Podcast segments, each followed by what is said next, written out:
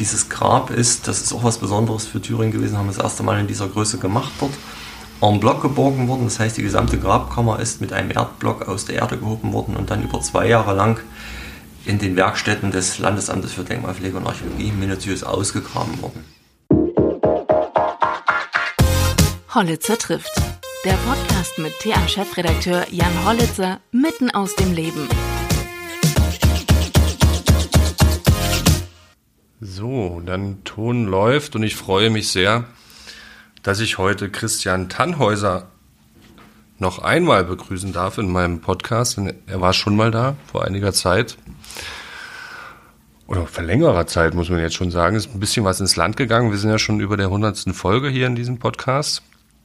Christian Tannhäuser ist äh, vom Landesamt für Denkmalpflege und Archäologie und hier in Thüringen zuständig unter anderem für äh, die Städte äh, Eisenach, Erfurt, Gera, Mühlhausen, also alles, was ein bisschen größer ist. Jena, Eisenach, hatte ich glaube ich schon gesagt gerade.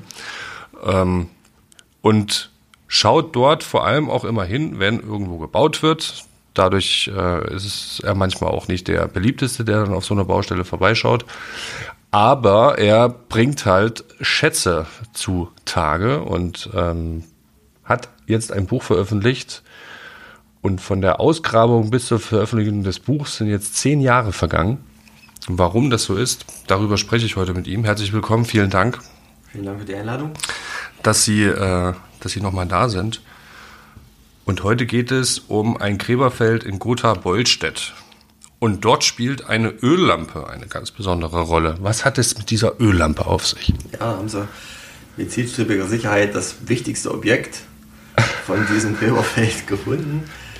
Dieses äh, Gripperfeld äh, datiert etwa in, die, in das 6., 7. Jahrhundert nach Christus, die Zeit des Thüringer Königreiches, nachdem unser Freistaat heute benannt ist, die Thüringer. Danach ist Thüringen benannt worden. Und diese Öllampe ist deswegen so besonders, weil die kommt nicht aus Thüringen, sondern die kommt aus dem östlichen Mittelmeerraum, also wahrscheinlich aus einer Werkstatt in Ägypten oder der Türkei und ist als Mitbringsel mit hierher gelangt und ist deswegen so spektakulär, weil das ist der einzige Fund dieser Art nördlich der Alpen mhm. und einer von zwei Funden in Mitteleuropa überhaupt, die es gibt von dieser Art. Und die hat mehrere Besonderheiten, weil zum einen, wie gesagt, ist sie weit gereist, zum anderen ist sie durch ihre Symbolik etwas Besonderes. Symbolik in zweierlei Hinsicht. Ich beschreibe sie vielleicht mal ganz kurz. Es ist, sie sieht so aus, ein bisschen wie so eine Aladdin-Öllampe, also vorne mit so einem Schnabel, wo der Docht drin ist, mhm. hinten ein Griff. Und über dem Griff ist ein Kreuz angebracht. Ein Kreuz, das bekrönt wird von einem Vogel, wahrscheinlich einem Greifvogel, der da drauf sitzt.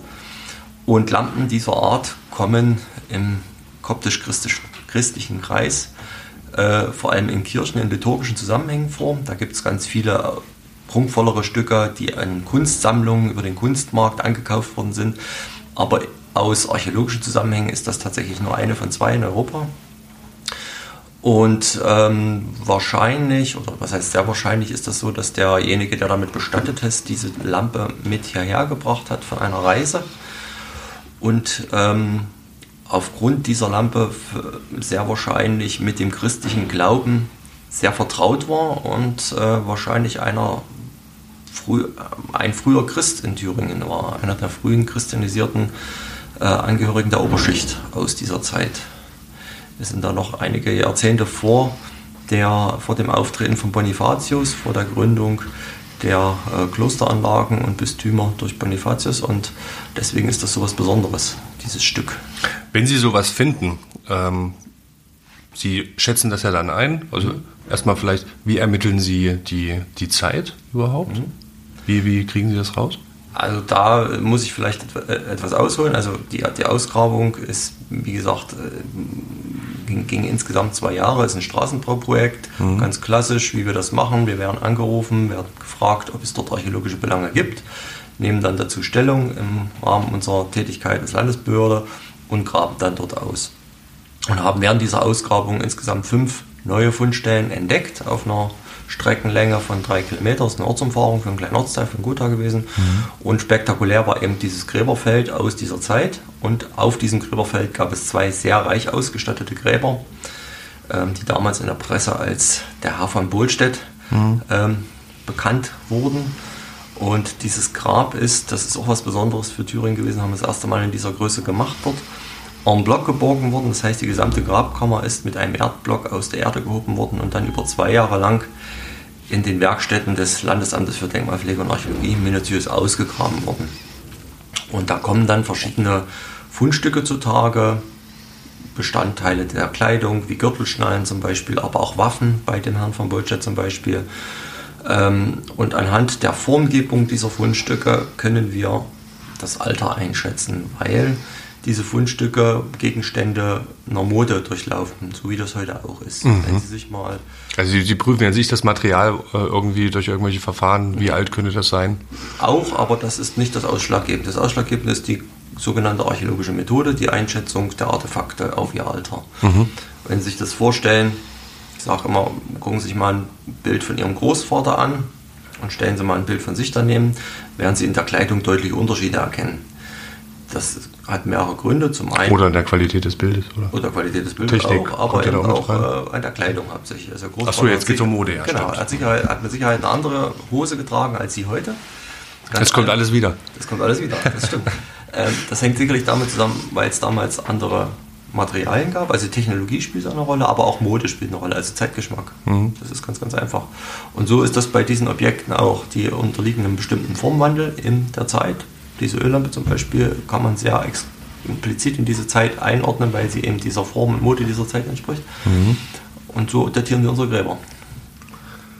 Wie wichtig sind denn, ich habe eigentlich eine andere Frage, aber das kommt mir gerade so in den Sinn, wenn Sie da nach, den, äh, nach dem Alter forschen und so weiter, wie wichtig sind denn ähm, die, ich komme gerade nicht auf den Namen, Orts, doch Ortschronisten in den Dörfern oder in der Region? Arbeiten Sie auch mit sowas? Ja, wir arbeiten natürlich mit, mit Ortschronisten zusammen. Allerdings müssen Sie, dürfen Sie nicht vergessen, dass wir hier äh, über eine Zeit reden, in der es noch keine Verschriftlichung gab. Das meine ich ja. Es gibt keine Verschriftlichung, keine, aber versucht man die frühestmöglichen Schriften ähm, da irgendwie ranzukommen? Also es gibt ja auch dann mündliche Überlieferungen, da war mal was. Ja, das, ja, natürlich. Also wir, wir reden natürlich mit den, mit den Ortschronisten zusammen und vor allem auch mit sogenannten ehrenamtlichen Bodendenkmalpflegern. Das sind mhm. Leute, die ähm, über, per Gesetz bestellt sind, eng mit uns zusammenarbeiten und ähm, bestimmte Claims, sagen wir mal, also bestimmte Regionen mhm. um ihre Heimatdörfer meistens äh, intensiv erforschen, an, weniger anhand der Schriftquellen, aber mehr anhand der Hinterlassenschaften. Die gehen zum Beispiel nach dem Ackern auf Felder, sammeln die Felder ab, mhm. äh, gucken, was da ist, kartieren dort Funde und auf solche Quellen äh, gehen wir natürlich auch ein und nehmen die zurück. Und die äh, arbeiten, das sind häufig, sind das auch Ortschronisten, das muss man sagen, also da gibt es häufig Personalunion. Und natürlich versucht man dann diese, diese frühen Erwähnungen mit den Dörfern in Zusammenhang zu bringen, aber die frühesten äh, Ortserwähnungen, die wir hier kennen, stammen aus dem, aus dem 8., 9. Jahrhundert nach Christus. Das ist also jetzt zwischen diesem Gräberfeld und diesem allein schon Diskrepanz von 300 Jahren, eine Überlieferungslücke, die da auftaucht. Und wenn wir jetzt noch in ältere vorgeschichtliche Epochen wie die Steinzeit oder die mhm. Bronzezeit zurückgehen, liegen natürlich tausende von Jahren mhm. dazwischen. Ja. Sodass Klar. das also nur bedingt eine Rolle spielt. Ja. So, jetzt haben Sie so eine Öllampe zutage befördert mhm. oder werden ähm, an Ort und Stelle gerufen und Ihnen wird gesagt, hier, wir haben jetzt was gefunden. Dann äh, datieren Sie das, ordnen das ein. Mhm. Und ich habe gelesen, ist in der Vorbereitung, dann gibt es sogenannte Individualgeschichten in der Archäologie. Ähm, wie, wie rekonstruiert man dann die Individualgeschichte dieser ja. Öllampe ja. oder vielleicht des Bestatteten, dem diese genau. Öllampe gehört? Ob der auf Reisen war oder ob er sie geschenkt ja. bekommen hatte? Also vielleicht erstmal, die Idee ist natürlich ja nicht nur, dass wir kommen, das Zeug aufsammeln und dann in unseren Archiven aufbewahren für eine Forscherelite, die sich damit beschäftigt, sondern die Idee ist ja, dass, dass wir Landesgeschichte erforschen. Thüringer Landesgeschichte, die also vor Ludwig dem Springer ansetzt, zum Beispiel vor, äh, der, vor dem Gotherer Parteitag oder so, sondern die sich wirklich mhm. mit dem beschäftigt, was vor seit der Ankunft der ersten Menschen, ungefähr vor 300.000 Jahren, so die ersten Menschenfossilienfunde, die wir hier in Thüringen haben, ähm, wie wir uns, wie sich das Land, die Bevölkerung entwickelt hat. Da gibt es ganz tolle Parallelen zur, zur, heute, zur heutigen Zeit und so. Und wir ähm, wollen natürlich damit einen Lebensalltag rekonstruieren von Leuten und das ist schwierig, weil wir rekonstruieren natürlich aus nur einem Puzzlestein der eigentlichen Geschichte. Das müssen Sie sich vielleicht so vorstellen. Bei der Siedlung ist das sehr einfach zu erklären. Ähm, wenn ich eine Siedlung ausgrabe, grabe ich in erster Linie Müll aus. Das heißt, ich muss aus dem Müll eines Haushaltes erklären, wie viele Leute dort gewohnt haben, wie alt die sind, welchen Sozialstatus die haben und so weiter. Und bei einem Grab ist das ähnlich. Ich muss also anhand der Grabbeigaben versuchen herauszukriegen, wer ist das, woher kam der, was macht er hier, wieso hat er diese Artefakte im Grab. Und da helfen uns bei dieser herausragend gut ausgestatteten Gräber weiter, weil da natürlich sehr, sehr viele so eine Beigaben drin sind. Es gibt Gräber, da ist nur eine Gürtelschnalle drin, da ist es mhm. sehr schwierig, so eine Geschichte zu erzählen. Mhm. Aber hier ist das durchaus möglich. Es gibt in dem Grab, wie gesagt, diese Öllampe und es gibt noch ein zweites Artefakt, das sehr, sehr weit gereist ist. Das ist eine Münze, die aus, in Spanien geprägt worden ist. Mhm. Und ähm, es gibt noch ein paar andere Hinweise an der Kleidung des Toten, die uns zu dem Schluss bringen, dass er zu einer äh, bestimmten sozialen Gruppe, man würde heute vielleicht sagen eine Elite, gehörte, die deren Profession der Kampf war, Kriegerelite. Warlords äh, wird da auch immer mal häufig gesagt, ah, okay. Gefolgschaften von Warlords, mhm. die sich an äh, Konflikten ähm, beteiligen, die damals in Europa äh, zutage gegangen. Wir sind dort an der Transitionszeit die Völkerwanderung, die Zeit der wandernden äh, germanischen Stämme endet langsam und es konsolidieren sich in Europa Reiche. In Spanien das Westgotische Reich, in Italien das Reich der Langobarden, in Frankreich das Reich der Franken, zu dem dann Thüringen auch mitgehört als, Öst, als östlicher Teil. Dieses Fränkische Reich wird dann mal geteilt und daraus entstehen dann Frankreich und Deutschland als heutige Staaten. Und in dieser Zeit befinden wir uns und solche Transitionszeiten sind natürlich nicht konfliktlos. Und da wird viel passiert und unter anderem gibt es da einen sehr bekannten Bürgerkrieg in Spanien zu dieser Zeit. Ähm, und aus dieser Zeit stammt diese Münze. Nicht konfliktfrei, weil Grenzen dann bestimmt werden müssen? Oder? Naja, es geht da Grenzen nicht um den heutigen, in dem heutigen Sinne, sondern geht es um Macht, um Herrschaftsansprüche bestimmter Dynastien, die sich, aus dieser, die sich in dieser Zeit etablieren. Also in Spanien aber auch territorial dann. Auch territorial, aber eben auch hauptsächlich, also Territorien werden dort an, werden zu der Zeit anders gesehen als heute. Mhm. Es gibt also keine Grenzen in dem Sinne, sondern es gibt Einflussräume mhm. bestimmter äh, Mächte und äh, um diese Einflussräume geht es. Und man versucht natürlich dann dort die Vorherrschaft zu machen. Da gibt es zwei so eine Warlords in, in, in äh, in Spanien, die da um die Vorherrschaft kämpfen, sind alles beides Langobarden, also ein langobardischer Bürgerkrieg, wenn man das so möchte. Und ähm, die kämpfen gegeneinander und da die eine Partei ruft ein byzantinisches Heer zu Hilfe. Und in diesem byzantinischen Heer äh, kämpfen sogenannte Föderati. Föderati ist das, was späteren Quellen Nordmänner bezeichnen. Hm. Also Krieger, die nicht aus Byzanz kommen, offensichtlich aus byzantinischer Sicht aus Richtung Norden kommen, häufig großgewachsene, gute Krieger und die kämpfen dort mit. Wikinger. Ja, auch, aber eben wahrscheinlich auch Germanen aus Mitteldeutschland.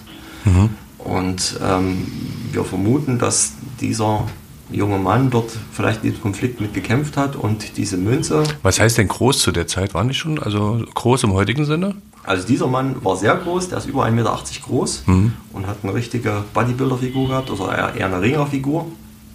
Das, das sehr, sehr, kann, man an den Knochen, kann man an den Knochen nachmessen und so. Wir gibt es eine mhm. sehr ausführliche anthropologische Bestimmung mhm. dieser Skelette dazu und er war sehr, sehr beeindruckend. Das ist aber nicht ungewöhnlich in dieser Zeit, weil durch diese Durchmischung natürlich auch der Genpool in Mitteleuropa ordentlich in Schwung kommt und dadurch natürlich auch sehr große und kräftige Menschen hervorgerufen werden. Karl der Große hat ja seinen Namen auch nicht für umsonst gehabt, aber er war über 1,90 Meter groß ähm, sodass wir da wirklich einen professionellen Kämpfer vor uns haben mit dem Mann von Boldstedt und mhm. der wahrscheinlich an diesem Konflikt in Westspanien teilgenommen hat. Und diese Münze und vielleicht auch diese Öllampe da von seinen Reisen mitbekommen, mitgenommen hat und dann hier verstorben ist. Und dann hier bestattet worden ist. Also hier gar nicht sesshaft war, sondern. Genau. Ah. Wahrscheinlich hat er auch seine Kindheit gar nicht in Thüringen äh, verbracht. Das äh, legen zumindest einige naturwissenschaftliche Proben nah. Wir sind dann, da geht die Forschung natürlich weiter, wir forschen da gerade weiter. Mhm. Aber er hat auf dem Gräberfeld ähm, eine Familiendynastie begründet. So können wir das feststellen. Es gibt im Umfeld seines Grabes mehrere andere Gräber, bei denen die genetische Analyse eine deutliche Verwandtschaft sowohl mütterlich als auch väterlicherseits zu diesem Herrn von Bullstedt begründet hat. Wir nennen das ein Gründergrab. Das also dort war. Wo der herkam, wissen wir nicht. Wir wissen ja, dass äh, Thüringen, ich hatte es, wenn Sie sich vielleicht erinnern, beim letzten Mal gesagt, als es um Großwargula ging, 531 ist so eine historische Saison in Thüringen. Da wird Thüringen vom Fränkischen Reich okkupiert und ins Fränkische Reich angegliedert. Und im Zuge dessen gibt es auch einen Austausch oder einen Zuzug von Eliten aus anderen Teilen Mitteleuropas. Und vielleicht haben wir mit dem Herrn von Brüllstedt hier so einen Menschen gefasst, der hierher gekommen ist, äh, der ursprünglich woanders herkommt, hierher gekommen ist, dann hier so ein Dorf ähm, oder eine Region äh, vorstand, aber eben sein Glück und seinen Namen anderswo gemacht hat und dann erst hierher gekommen ist. Genau, das war die Frage damals im ersten Podcast, den wir gemacht haben. Äh, was ist eigentlich ein Thüringer? Genau. Und den gibt es in dem Sinne nee. so nicht. Das können also zumindest können wir das äh, so nicht fassen. Mhm.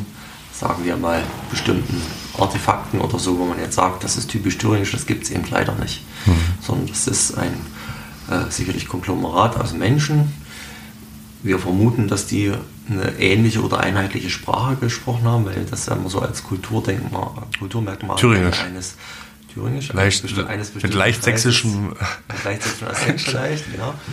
äh, oder mit alemannischem Akzent, ich weiß es nicht. Und, oder fränkisch. Oder fränkisch. Und äh, ja, und das ist für uns schwierig zu fassen. Wie muss man sich ähm, die, die Landschaft in Thüringen und die vielleicht auch die Besiedelung zu dieser Zeit, als sie, als sie gelebt haben, das geht ja zwischen dem 6. und 8. Jahrhundert hier ja. in dem Fall, vorstellen, äh, vielleicht auch was, was Vegetation und so weiter angeht? Also äh, es ist kein Land des Urwaldes, das mhm. war Thüringen schon seit der Steinzeit nicht mehr, sondern gerade das Thüringer Nicht mehr oder? Nicht mehr auch. Also wir, generell ist das Thüringer Becken sicherlich nicht nie permanent so dicht bewaldet gewesen, sondern es gibt hier äh, durch, die, durch die Flusssysteme und auch durch die äh, Trockenbereiche, äh, die es hier gibt, Thüringer Becken gehört ja zum, äh, zum mitteldeutschen Trockengebiet, mhm. ähm, Bereiche, die, die nur sehr locker bewaldet waren. Mhm. Ähm, die gute Böden haben, wo dann schon seit der Steinzeit im Prinzip ähm, Menschen sesshaft geworden sind und die sehr früh dieses Land geprägt haben, zu einer Kulturlandschaft gemacht haben. Und das war im frühen Mittelalter oder im ausgehenden Völkerwanderungszeit sicherlich ähnlich. Wir kennen das, äh, also Thüringen ist ja dicht besiedelt schon äh, seit der Zeitenwende eigentlich. Ähm, gibt es, äh, das sind sicher meistens kleine Dörfer oder Weiler, wo drei, vier Familien in großen Höfen zusammenleben. Es gibt sicherlich auch sowas wie, Ball, wie Ballungszentren, wenn man das so nennen möchte, obwohl wir da uns keine Städte vorstellen dürfen.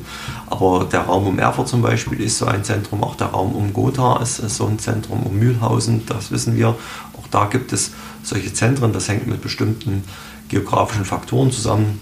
Wassernähe, gute Böden, gute Verkehrsgeografie. Da siedeln sich immer Menschen an und äh, die Thüringer Landschaft selbst ist offen gestaltet im Thüringer Becken weitestgehend. Also es gibt sicherlich große Feldflächen, weil die Bevölkerung muss natürlich ernährt werden. Und wir wissen, dass die Thüringer Viehzucht betrieben haben. Die sind ja in den Schriftquellen hauptsächlich für ihre Pferde gerühmt worden. Und auch die Analyse der Siedlungsbefunde, die wir haben, zeigt, dass da Großvieh, Rinder, Pferde eine Rolle spielen. Dafür braucht man Weideflächen. Mhm. Auch die wird hier, werden hier zur Verfügung gestanden haben, sodass wir uns also eine Landschaft äh, vorstellen müssen, die der heutigen ähm, nicht unähnlich ist in dem Sinne, dass es eine offene Landschaft ist, aber es gibt natürlich nicht so große Feldschläge. Also das, was wir heute manchmal als Agrarwüsten bezeichnen, sowas gab es natürlich nicht. Mhm. gibt große Wiesenflächen auch und dazwischen aber eben doch Felder, in denen sehr früh schon Ackerbau betrieben wird, um diese Leute zu ernähren. Mhm. So, dieser Fund in Bollstedt war nun so ähm, ja, außergewöhnlich, dass er in einem Buch festgehalten wurde und anhand dessen viele Rekonstruktionen und Rückschlüsse auf, ähm, auf Thüringen eben äh, erfolgt sind. Über 300 Seiten. Äh, warum und warum zehn Jahre? Ähm, ja, zehn Jahre seit der Ausgrabung bis heute. Es scheint eine lange Zeit, ist aber durchaus nicht ungewöhnlich. Wir haben äh, 2014 ein Forschungsprojekt äh, am TLDA ins Hause rufen, äh, ins Leben rufen können. Das war nicht ganz einfach, weil so ein Forschungsprojekt natürlich Geld kostet und weil der Landeshaushalt das man nicht eben so, so stemmen kann. Da gab es sehr harte und diskrepante Verhandlungen zwischen meinen Vorgesetzten damals und zwischen den entsprechenden Verantwortlichen in der Landesregierung. Das Geld wurde aber am Schluss zur Verfügung gestellt und wir haben zwei Jahre lang mit Restauratoren und mir als Wissenschaftler äh, geleitet äh, so ein Forschungsprojekt gemacht und haben äh, diesen, diesen Block ausgegraben, haben die ganzen Funde restauriert, haben parallel dazu forschen können, äh, sehr intensiv, wie das normalerweise eigentlich nur eine Uni über eingeworfene Drittmittel der Forschungsgemeinschaft zum Beispiel äh, machen kann. Ähm, wir haben viele naturwissenschaftliche Methoden gemacht. Also wir haben einen Anthropologen im Haus, der die Skelette sich sehr intensiv angeguckt hat. Wir haben eine Kooperation mit der Uni Göttingen gemacht, die die gesamte Genetik übernommen hat. Wir haben ist das ein MRT, was man hier auf der genau das ist ein, dem, das, das, Titel das ist ein das ist ein MRT in, im Helios Klinikum Gotha. Mhm. Dort haben wir diesen Herrn von Bollstedt im Prinzip 500 Meter von seinem ursprünglichen Fundort mal medizinisch nicht invasiv untersuchen können. Äh, die Funde sind alle restauriert worden. Zu den Funden, zu der Restaurierung gibt es dann bestimmte technologische äh, Aspekte, die berüchtigt sind, wie bestimmte Artefakte hergestellt worden sind, mhm. wie man zum Beispiel Rekonstruktion anhand des Ausgrabungsbefundes machen kann. All das wurde gemacht und ähm, dieses Forschungsprojekt war 2016 zu Ende und dann hat es bis heute dann im Prinzip gedauert, um das zwischen zwei Buchdeckel zu kriegen, weil wir nebenbei arbeiten müssen. So einfach ist das. Und äh, die Erforschung der Landesgeschichte zwar per Denkmalschutzgesetz Aufgabe der Landesbehörde ist, das steht dort so drin als Aufgabe der Landesbehörde, dass wir zur Landesgeschichte forschen sollen und dafür aber nur ein bestimmtes Zeitkontingent zur Verfügung haben. Das ist bei mir ungefähr 10% meiner Arbeitszeit. Und ähm, ja, je nachdem, wie viel ich sonst so zu tun habe, in der Zeit des Baubooms heute ähm, komme ich dann dazu, parallel meiner wissenschaftlichen Arbeit nachzugehen und das sind eben nur bestimmte Tage die Woche, die man da hat. Und deswegen dauert das so lange. Das ist leider so. Und man sagt aber immer, gut Ding will Weile haben. Von daher bin ich eigentlich ganz zuversichtlich, dass wir was Gutes geschaffen haben, was auch, äh, hoffe ich, in der Forschungsgemeinschaft gut rezipiert wird. Mhm. Also das Buch heißt Das Frühmittelalter in Thüringen, das ist Band 1. Das Merowinger zeitliche Gräberfeld von Gotha Bollstedt. Und ist das nun etwas, was sich auch an die Bevölkerung, ähm, also ist das jetzt populärwissenschaftlich oder ist es auch wissenschaftlich? Ist es beides? Also was ist die Zielgruppe? Äh, die Zielgruppe sind alle Leute, die sich irgendwie mit Geschichte auseinandersetzen. Es ist keine populär, populärwissenschaftliche Publikation im Sinne des deutschen akademischen Verständnisses, das muss man so sagen. Mhm. Da sind wir etwas anders aufgestellt als zum Beispiel der angelsächsische Wissenschaftsraum. Ähm, ich denke trotzdem, dass es so geschrieben ist, dass ähm, man mit einem, wenn man sich ein bisschen mit dem Material beschäftigt, wenn man sich ein bisschen für Geschichte interessiert, ähm, damit durchaus zurechtkommt und versteht, was wir damit sagen wollen. Es ist jetzt keine ähm, keine Publikation, in der nur Fremdwörter und Latinismen be benutzt werden. Also in den anthropologischen Sachen ist das aus medizinischer Sicht natürlich so, aber das ist etwas, äh, was man sich sehr, sehr schnell erschließen kann. Mhm. Und äh, ich denke auch, dass der, dass der äh, historische Teil und der archäologische Teil so ist, dass man auch als Autonormalverbraucher damit umgehen kann. Und es ist gut bebildert. Das ist sehr wichtig bei archäologischen äh, Publikationen, ganz einfach, weil äh, man natürlich über Objekte schreiben kann, aber es ist natürlich viel einfacher, wenn man einfach ein Bild vor sich hat mhm. und sich so eine Münze angucken kann, anstatt man jetzt eine halbe Seite dazu beschrieben hat, was auf der Münze drauf ist. Mhm. War dieses Gräberfeld, was Sie da entdeckt haben oder mit, mit ausgegraben haben, das spektakulärste in Ihrer Karriere bisher? Jein. Äh, das zweitstärkste, also das, das zweitspektakulärste haben wir ja schon gesprochen. Das ist das Gräberfeld von Großwargula gewesen, das äh, wirklich äh, sieben Jahre später knapp aus zutage kam. Und äh, normalerweise sagt man, ein so ein, also habe ich immer gedacht, naja, das ist das einzige Mal in meiner Wissenschaftskarriere, dass ich so ein Gräberfeld ausgrabe und just hat es zweimal geklappt.